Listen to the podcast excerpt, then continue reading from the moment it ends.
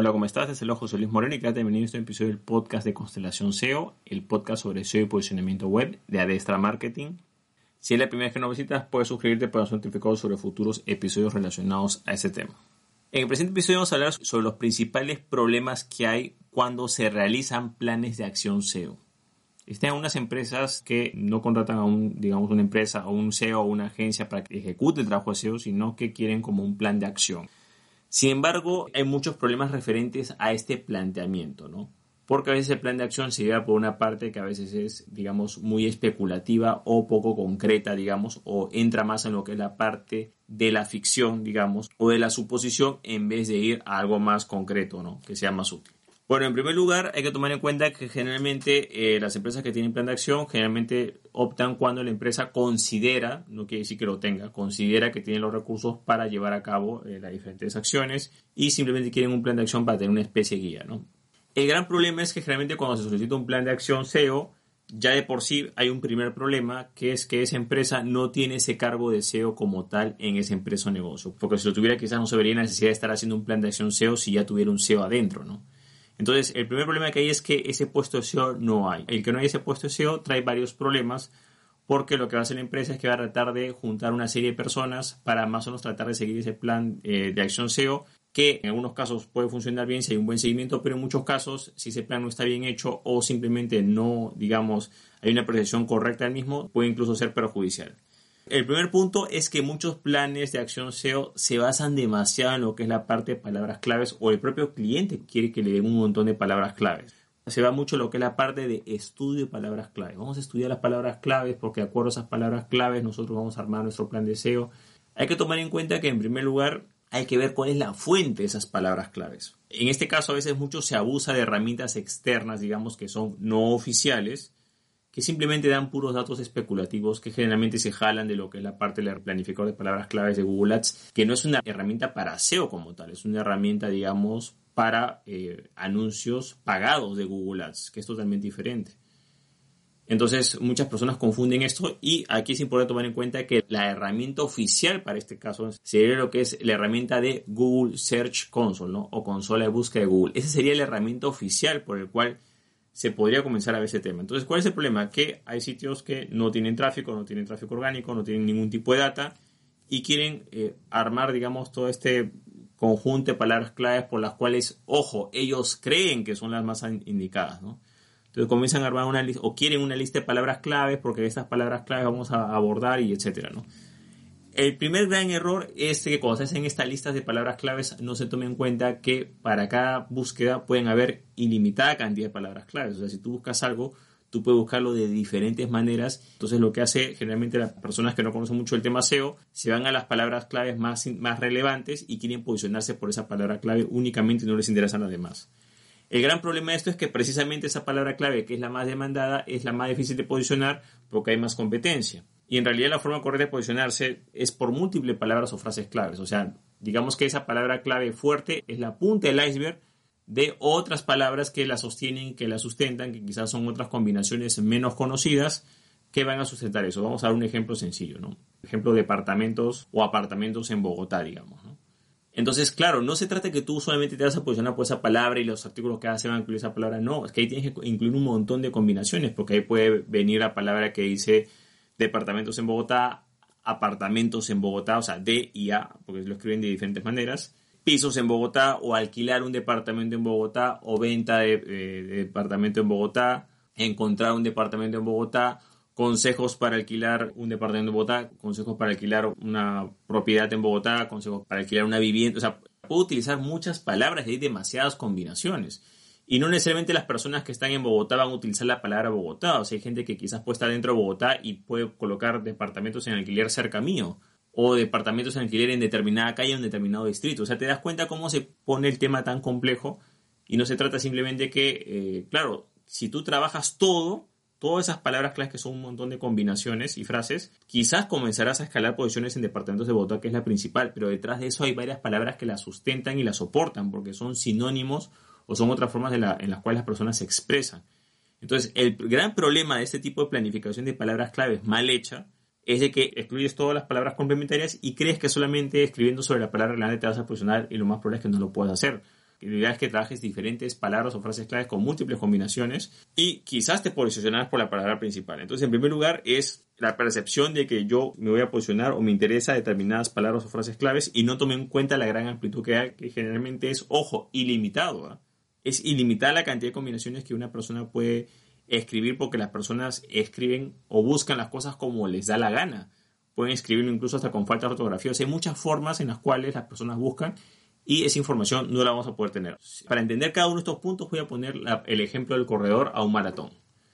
Si tú vas a correr un maratón y más o menos tú sabes, es como que tú te pongas a ver, mira, yo voy a analizar los tiempos que voy a hacer estos son los tiempos que llegan los primeros puestos. Estos, en estos tiempos la persona del año pasado ganó en tal posición. Segundo puesto hizo tal tiempo. Tercer puesto tal, tal tiempo. Estos son los tiempos que debería optar para poder llegar en los primeros lugares. Ok, perfecto. Pero la pregunta es, ¿qué tiempo estás haciendo tú actualmente? No, es que es cuando yo entrene, pero, o sea, ok, tú estás viendo los, los tiempos que hay en el historial, pero es que lo que importa es tu tiempo actual. O sea, tienes que comenzar midiendo tu propio tiempo y para medir tu propio tiempo tienes que moverte, tienes que hacer algo. En este caso tienes que comenzar a, ejecutar una serie de acciones. Entonces es un poco ilógico que tú comiences a evaluar data que no tienes. En este caso, si quieres correr una maratón en determinado tiempo, bueno, tendrás que comenzar a entrenar y cuando estés apto para correr esa primera maratón de prueba, medirás tu tiempo y verás en qué punto estás inicialmente. Entonces, tu primer punto inicial, en primer lugar, bueno, hay varios indicadores, pero uno de los indicadores más importantes es saber cuánto tráfico orgánico tienes al mes. Sea, no, yo tengo 5.000 visitas, tengo 10.000 visitas, 20.000, 30.000, ok, perfecto, pero ¿cuántas son de tráfico orgánico? ¿Cuántas son de búsquedas orgánicas? Porque ese es tu punto inicial. Tu tráfico mensual orgánico es tu punto inicial. Entonces, cuando tengas tráfico orgánico, recién vas a poder tener esos datos reales y vas a poder analizarlos e interpretarlos, ¿ok? no sirve mucho estar especulando con datos que no has logrado y que no existen y que ni siquiera sabes si son válidos, porque esos datos, por ejemplo, en el caso de Google Ads, son aproximaciones y tú solo puedes verificar esa aproximación gastando dinero en anuncios y viendo, eh, bueno, es una operación que se hace viendo la cantidad que ha gastado menos las impresiones que no se mostraron y recién puedes saber realmente cuándo son las búsquedas reales en ese momento. El tema de palabras claves hay que tomar en cuenta que a veces Muchas empresas y negocios se van por el lado de la ficción y de la suposición y de la especulación en vez de la parte real. Vamos con otro punto que son los contenidos. Y aquí también está un poco enlazado con el punto anterior, ¿no? Por supuesto que tienes que comenzar a generar contenidos. Cada contenido que vas a hacer tienes que hacerlo relacionado a diferentes palabras o frases claves. Pero estos contenidos tienen que estar más relacionados a tus productos o servicios como tal. Por supuesto que puedes incluir algunas palabras o frases claves, pero es importante de que por lo menos los primeros contenidos, quizás tú puedes especular, digamos, con los primeros artículos que hagas. Ejemplo, ¿no? Si vas a publicar dos veces por semana, digamos, ocho al mes, quizás puedas especular con, ese, con esos contenidos del primer mes. O sea, ese primer mes, quizás esos temas tú los puedes eh, intuir y listo, pero tratar de prever más temas es ilógico porque es más útil que tú primero trabajes los temas que tú crees, digamos el primer mes, los ocho primeros artículos, pues los seis primeros artículos, y cuando veas la estadística real de esos artículos, tú podrás deducir qué temas son más o menos relevantes. Ahora, si estás empezando en un sitio y no tienes mucha data, tú puedes apoyarte de muchas herramientas para poder deducir eso. Por ejemplo, Data Real podría ser, por ejemplo, el tráfico de tu sitio web. Escribes tus primeros 6 o 8 artículos con un ritmo de publicación y el primer mes analizas qué artículos fueron los que tuvieron, digamos, eh, más demanda como tal o tuvieron más visitas. También puedes analizar cuáles de esos artículos que compartiste en las redes sociales tuvo más alcance orgánico en la propia red social. Entonces, con esa herramienta tú puedes saber qué temas son más relevantes o de mayor interés y qué temas son de menor interés. Tú vas eh, creando contenido y tú vas viendo qué contenido es el que, eh, digamos, tiene una mejor respuesta y por ahí es que vas trabajando con ese tipo de contenido. Sin embargo, hay empresas y negocios que quieren planes de acciones, que quieren que les den todos los artículos o todos los temas que vienen por los próximos, no sé, pues seis meses, dos meses, tres meses, seis meses. Y es poco ilógico porque primero tienes que ir analizando qué es lo que, cuáles son las diferentes combinaciones. Por ejemplo, de repente tú escribes un artículo y tú crees que la gente va a llegar por determinada palabra o frase clave y te vas dando cuenta en tu Google Search Console o Google Analytics que la gente está llegando pero por otra palabra clave, o sea, por una conjugación diferente. En vez de decir departamentos en Bogotá, la gente está escribiendo pisos en Bogotá. Porque es lo que la gente escribe, no es por lo que tú crees. Entonces, ahí tienes que hacer una ligera corrección y bueno, pues los próximos temas variarás tu palabra o frase clave o la ampliarás o harás diferentes conjugaciones para que vayan por ese lugar. Entonces es importante que también los contenidos lo hagas pensando en esa manera. Ahora, el gran problema de los contenidos es de que, claro, una persona te puede dar el plan de acción con los, digamos que encuentras los temas que son relevantes, pero otra cosa es desarrollarlo. O sea, no basta con que tú digas, bueno, vas a escribir sobre ese tema y ya, eso se va a posicionar. No. Vamos por niveles, ¿no? El nivel más básico y elemental, o sea, o el que no se recomienda, es la gente que simplemente quiere rellenar, ¿no? Coloca un título, utiliza una herramienta de, digamos, no sé, pues de inteligencia artificial o un contenido copiado y pegado, le cambia algunas cosas y ya. Eso no se va a posicionar nunca porque eso no agrega valor, eso no tiene calidad. Si quieres posicionarte vas a tener que redactar contenido original que genere valor y por supuesto que sea relevante para tu audiencia o que sea entretenido o que realmente interese, digamos. Ahora, una vez que tienes ese contenido, si logras encontrar un buen redactor, eso no es suficiente porque eso también tiene que estar optimizado para SEO. O sea, una vez que tienes, digamos que tienes el artículo que está bien, viene otro factor que es que tienes que darle estructura, quizás colocarle subtítulos, eh, tienes que, digamos, este, colocarle título, descripción, etiquetas. Colocar las etiquetas del artículo es quizás una de las cosas más importantes que hay, porque si no hay etiquetas, el motor de búsqueda, eh, o sea, es, más difícil que cuenten ese artículo. Entonces, no solo que tiene que estar redactado y ser relevante, sino que también tiene que estar optimizado para lo que es la parte SEO, porque si no, ese trabajo se va a perder. Entonces, claro, ¿quién va a revisar las etiquetas de ese artículo? ¿Quién va a revisar que el título y la descripción sean los adecuados? ¿Quién va a revisar que la estructura esté correctamente? Y ahí viene otro punto, que son los enlaces. Dentro de los enlaces hay dos tipos de enlaces, enlaces internos y enlaces externos. En este caso los artículos, puedes enlazar de un artículo hacia un artículo anterior, o sea, puedes crear enlaces internos, pero ahí viene otro punto, o sea, ¿quién va a chequear que esos enlaces internos estén adecuados o no? Es por esto que a veces muchos sitios que solo tienen redactores puros y duros y no tienen una persona SEO que complemente ese trabajo, pierden en posicionamiento o a veces no se posicionan porque simplemente no basta la redacción para posicionarse. Si el redactor tiene conocimiento SEO, perfecto. Si el redactor no tiene conocimiento SEO, bueno, tendrás que tener un SEO que constantemente esté revisando todas las publicaciones que haga. Porque así como el trabajo de redacción es importante, el trabajo de SEO también es importante. ¿Cuál es el problema? Tratar de pretender que solamente una sola función funciona. Entonces hay gente, por ejemplo, que agarra y dice, bueno, yo solo redacto y bueno, pues la parte de SEO la hace un plugin, automáticamente yo no hago nada. No, eso va a fallar porque necesitas los dos perfiles para hacerlo una herramienta, un plugin automatizado para SEO te puede quizás dar unos lineamientos, pero tú tienes que aplicar el criterio para saber qué cosas se tiene que hacer y qué cosa no. Y también pasa del lado contrario. Hay personas que son SEO, pero que no redactan y que simplemente agarran y dicen, bueno, ya vamos a poner un programa de inteligencia artificial para que, para que redacte textos de forma automatizada. También vas a fallar porque ahí no te vas a poder posicionar. Tienes que tener los dos perfiles. O la persona tiene las dos habilidades de redactar y optimizar SEO, o tienes dos personas que complementan el trabajo. Eso es lo ideal, ¿ok? Para que realmente la parte de contenidos te pueda funcionar, para que ese plan de acción realmente funcione. Ahora, otro punto es lo que corresponde a enlaces externos y aquí esto puede ser incluso hasta más preocupante, ¿no? Porque la parte de enlaces externos es la parte que genera más penalización en los sitios web. Muchas páginas son penalizadas simplemente por querer hacer esto. En la parte de enlaces externos hay que tener bastante cuidado porque son muchos enlaces los que están penalizados o los que no se pueden ver muy artificiales. Entonces, generalmente la parte de enlaces externos, digamos, más suave o que no tiene ningún tipo de sanción, son los enlaces que colocas en tus propios canales o redes sociales. Son enlaces que son válidos, de menor calidad, pero, o sea, de, de menor relevancia, pero suman para como enlaces externos. Y también, digamos, la gente que naturalmente te va enlazando, ¿ok? Quizás también en uno también se puede considerar algunos marcadores sociales, algunas cuentas externas que puedas crear que te permiten colocar un enlace, algunos comentarios en algunos blogs que permiten enlaces, etc. Pero los enlaces externos, mucha gente también los quiere planificar de esa manera con ese plan de acción. Bueno, vamos a colocar enlaces externos en estos lugares. O sea, no es muy recomendable. Quizás lo que sí podrías planificar es la cantidad de enlaces que vas a crear. Por ejemplo, puedes comenzar con 20 enlaces, eh, digamos, en marcadores sociales y quizás 20 enlaces en diferentes blogs o sitios que te permitan colocar enlaces, ¿no? Entonces, esa podría ser una manera, digamos, de tener un pequeño alineamiento, pero ten en cuenta que la, la parte de enlaces externos, en realidad tú no la vas a controlar. O sea, tú puedes quizás tener una serie de acciones para pretender tener esos enlaces externos, pero en realidad ten en cuenta que si el enlace externo lo fuerzas demasiado, digamos, vamos a hablar claro y, y preciso, ¿no? Vas, comienzas a comprar enlaces externos en otros sitios, lo más probable es que esos enlaces no te vayan a sumar tanto porque el propio motor de búsqueda se da cuenta de lo que estás tratando de hacer. Siempre el mejor enlace externo es el natural, el que te enlazan de forma natural. Ahora, ¿cómo logras enlaces naturales de terceros que no conoces? Bueno, pues ahí viene la parte contenido. O sea, si tu contenido es relevante, es bueno, vas a recibir enlaces. Incluso una de las formas en que muchas personas consiguen enlaces es mediante la piratería. O sea, va a haber mucha gente que te va a copiar el contenido.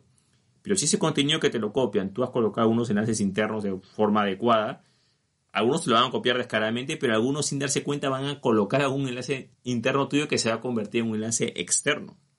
Entonces es importante saber de que la mejor manera de obtener enlaces externos es teniendo un buen contenido y también teniendo buenos canales de difusión.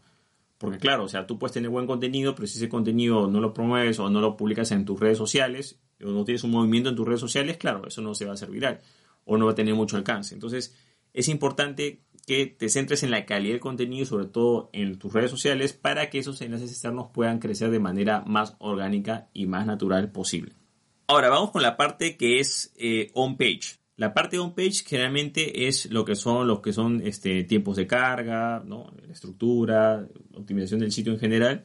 Si ya tienes tu sitio, bueno, pues se hace un análisis interno y se ve qué cosas se pueden mejorar. A veces, a veces digamos, hay que mejorar los tiempos de carga, hay que, hay que colocar títulos, subtítulos, algunas etiquetas, eh, hay que darle cierta estructura al sitio web, las URLs, cómo, cómo van jerarquizados o, o estructurados los contenidos, etc.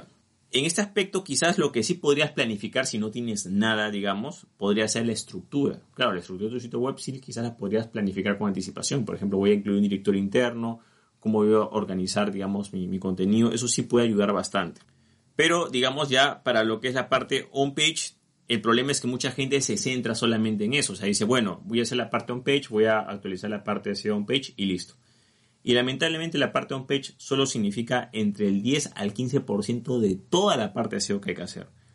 Porque como os hablaba anteriormente, en la parte de SEO eh, se ve la parte de normas, se ve la parte de enlaces, se ve, como dije anteriormente, la parte de contenidos, se ve la parte analítica web, se ven muchas cosas. Entonces no puedes pretender que solamente la parte, la parte de SEO on-page es la que te va a salvar o lo que va a hacer que tu página se posicione. Lamentablemente, esta idea del on-page, que es el on-page es suficiente para posicionarte, eh, se ha difundido mucho por publicidad, digamos, eh, mal enfocada. ¿no? Por ejemplo, es una publicidad común de muchos servicios de alojamiento web es que simplemente dicen, bueno, crea tu sitio web en nuestro servidor y con estas herramientas y con la herramienta SEO tu sitio estará en los primeros lugares en Google. Eso es una total mentira, una total falacia, eso es publicidad prácticamente engañosa, porque, o sea, la optimización on-page no es suficiente para que un sitio se posicione, o sea, un sitio si se quiere posicionar ojo, de forma competitiva, tiene que tener un montón de cosas. O sea, tiene que contener eh, un ritmo de publicación, tiene que tener contenidos de calidad, tiene que estar optimizado, sí, pero eso no es suficiente para que se posicione. Ahora, no confundamos eh, posicionarse por un término competitivo o que, que genere tráfico, ¿cómo posicionarse con el nombre de la marca, que es un nombre raro, digamos, ¿no? Si yo coloco la, no sé, pues la marca, digamos, este, mano de piedra 86, ese es mi nombre de mi empresa, por supuesto que cuando alguien coloque eso voy a aparecer porque esa palabra, eh, tal cual como le, la, he puesto así junta, no existe. Claro, como es una palabra creada, va a aparecer porque no hay otra palabra similar. Pero si yo quiero posicionarme por cierto, cierta palabra o frase clave, que es competitiva, entro dentro de la clasificación de otros parámetros para los cuales yo me tengo que preparar y tengo que trabajar varios aspectos del SEO y la parte de homepage no es suficiente. Ahora vamos a volver con el ejemplo del corredor de maratón.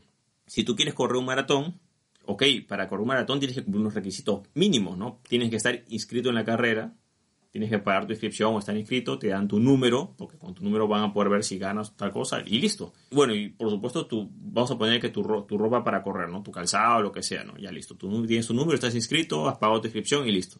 Eso es la parte on page, o sea, es la parte básica, el requisito indispensable que tienen todos para empezar, para optar por ese maratón. Entonces, pero no es suficiente para ganar. O sea, no es que tú pagas la carrera de maratón y tú llegas en primer lugar. No. O sea, tienes que entrenar, tienes que correr el maratón, tienes que hacer un montón de cosas. Entonces, Tú no puedes pretender que simplemente inscribiéndote al maratón, teniendo tu número de inscripción, tu camiseta y tienes te compras un buen parte de zapatos deportivos y ropa deportiva, tú, tú no puedes pretender que con eso vas a ganar. Para tú ganar o quedar en los primeros lugares de maratón, tienes que medir tus tiempos, tienes que tener una buena alimentación, tienes que descansar bien, tienes que entrenar, mejorar tus tiempos, tomarte un tiempo. Entonces, y eso vas a ir poco a poco avanzando y mejorando, pero eso no va a ser de la noche a la mañana. O sea, no es suficiente que tú te inscribas para que tú ganes la maratón. O sea, no tiene mucho sentido, mucha lógica. Es por esto que muchos sitios fallan, porque simplemente se enfocan en la parte on-page o simplemente se enfocan, como dije en, el principio de, de este episodio, en el plan de acción. Ponlo así, si tú quieres realmente correr un maratón, y bueno, quizás tú vas y una persona te dice, bueno, este es el plan de acción, perfecto, pero eso no basta para que ganes ese maratón. O sea, ok, un plan de acción quizás te dirá, bueno, esta es la dieta que tienes que hacer, esto, etcétera, ¿no? Pero tienes que correr, tienes que entrenar, tienes que tomar tus tiempos, tienes que seguir la limitación que te han dado, tienes que descansar determinada cantidad de horas. O sea, tienes que hacer un montón de cosas para, para ser competitivo y poder lograr esos resultados. Y aquí vamos con eh, uno de los puntos más importantes que es el tiempo. Tú no vas a correr una maratón en un día o en dos días o en tres días. Tienes que tener un entrenamiento que puede durar quizás meses, digamos, ¿no? Entonces, es importante tomar en cuenta ese aspecto para que puedas entender por qué muchos planes de acción SEO realmente no funcionan o fallan. Por supuesto que puede funcionar siempre y cuando haya, digamos, eh, un equipo o un grupo de personas que realmente puedan, digamos, eh, cubrir todas esas necesidades. Por ejemplo, ¿no? Digamos que si tú vas a entrenar, no es lo mismo que entrenes solo, a que entrenes quizás con un entrenador que está constantemente contigo, o que tengas un equipo de personas, que tenga una persona que se encargue de la parte de la dieta, otra persona que vea la parte médica, otra que, que te haga los chequeos, otra que haga las mediciones, otra que mejore tu técnica. O sea, si tienes un equipo de personas calificadas para eso, lo más probable es que puedas ganar esa maratón, te das cuenta, ¿no? Y si te asesoras con una persona que haga recorrido otros maratones o que, que su especialidad es la parte de entrenamiento, por supuesto que vas a poder tener mejores resultados. ¿no? Ahora, si incorporas ese profesional dentro de ese equipo, lo más probable es que sí puedas optar para poder eh, ganar ese maratón o estar entre los primeros puestos de ese maratón. Entonces, si queremos tener tráfico de un medio competitivo, como es la parte orgánico, debemos entender de que si vamos a tener un plan de acción, vamos a tener que tener la capacidad para poder cumplirlo, pero no basta con ese plan de acción. Hay que hacer las cosas y como puedes ver hay muchas cosas que hay que hacer en SEO y lo importante es tomar en cuenta de cuáles son estos problemas que se dan y a veces cuando la empresa piensa que simplemente, bueno, ya con el plan de acción vas a poder hacerlo y a veces no va a poder hacer así, ¿no? A veces algunos planes de acción SEO eh, que yo leo eh, son como una novela de ciencia ficción. Es como una novela, ¿no? Es como una historia que te cuentan, ok, perfecto, pero es una historia, es una suposición, no es un hecho real. Es mejor siempre trabajar con información real, por más dura que sea, por más escasa que sea, es un punto de inicio para ir avanzando. En este punto es importante lo que es la parte analítica web, porque solo mediante la analítica web vamos a poder ir midiendo y viendo nuestro avance. La analítica web es realmente el verdadero mentor en todo lo que corresponde a la parte SEO, porque ahí vamos viendo si realmente estamos aumentando nuestro tráfico orgánico, qué temas son los más relevantes, qué combinaciones hay, y todo eso se hace haciendo ese análisis. Y ese análisis tiene que ser un análisis serio, tiene que ser un análisis mensual, porque hay gente que quiere hacer análisis de SEO, análisis web semanalmente o diariamente, eso no sirve porque es muy poca muestra significativa. Tienes que tomarte un tiempo e ir midiendo eso. Respecto a los tiempos de medición o de análisis, yo recomiendo que sea mensual o quincenal porque de esa manera tienes una muestra significativa. Y una vez que ya estás ejecutando el plan de acción ¿no? y tú quieres eh, analizar viendo tu avance, tienes que verlo mes a mes. Quizás cada 20 días o cada 15 días, pero verlo diariamente o semanalmente es un grave error. Eso es igual como que estás entrando un maratón y en vez de hacer un circuito completo, bueno, te tienes cada minuto de tomar de tiempo y a ver qué avanzaste y regresas. O sea, no tiene lógica, ¿no? Tienes que tener una muestra significativa. En este caso, si quieres tener una muestra significativa en lo que corresponde al maratón, bueno, pues tendrás que hacer todo el recorrido del maratón y tomarte tiempo. Esa sería tu muestra significativa como tal, ¿no? No vas a correr y a la mitad del, camino tomas el tiempo de esa mitad y lo sumas con otra mitad. No, tienes el tiempo completo para que tú tengas el ciclo completo. Y generalmente en un mes, generalmente se da un ciclo completo porque dentro de un propio mes, dentro del mismo mes, hay diferentes comportamientos. Está el inicio del mes, finales del mes, mediados del mes, los fines de semana. Entonces, solamente con la perspectiva de mes es que más o menos eh, tú vas a poder tener una muestra significativa. Si es más, mejor, pero se recomienda que por unos analices cada mes para que puedas realmente hacer los ajustes necesarios y el verdadero plan de acción que vas a desarrollar debería ser en base a tu propia analítica web. Ese es el mejor plan de acción de ahí porque simplemente esa es la realidad y es lo que te va a indicar el camino por el cual debes ir o el cual debes recorrer. Bueno, de esta manera hemos hablado sobre algunos problemas que hay al momento de hacer planes de acción y también algunos puntos que es tomar en cuenta al momento de hacer estos tipos de planes de acción. Bueno, eso es todo conmigo. Espero que te gustó este episodio. Si te gustó, no tuvieses ese clic en me gusta, dejar tu comentario en la parte de abajo compartir el episodio y por supuesto suscribirte al podcast. Asimismo, si tienes alguna duda o consulta respecto a SEO posicionamiento web o necesitas que un profesional se haga cargo del SEO posicionamiento web de tu empresa o negocio, puedes conectarte conmigo de manera personalizada visitando el link que ves en la parte de abajo que es adestra-marketing.com adestra-marketing.com o también visitando mi Instagram personal que es arroba José Luis Moreno. Bueno, eso es todo conmigo, muchísimas gracias y estamos en contacto. Hasta luego.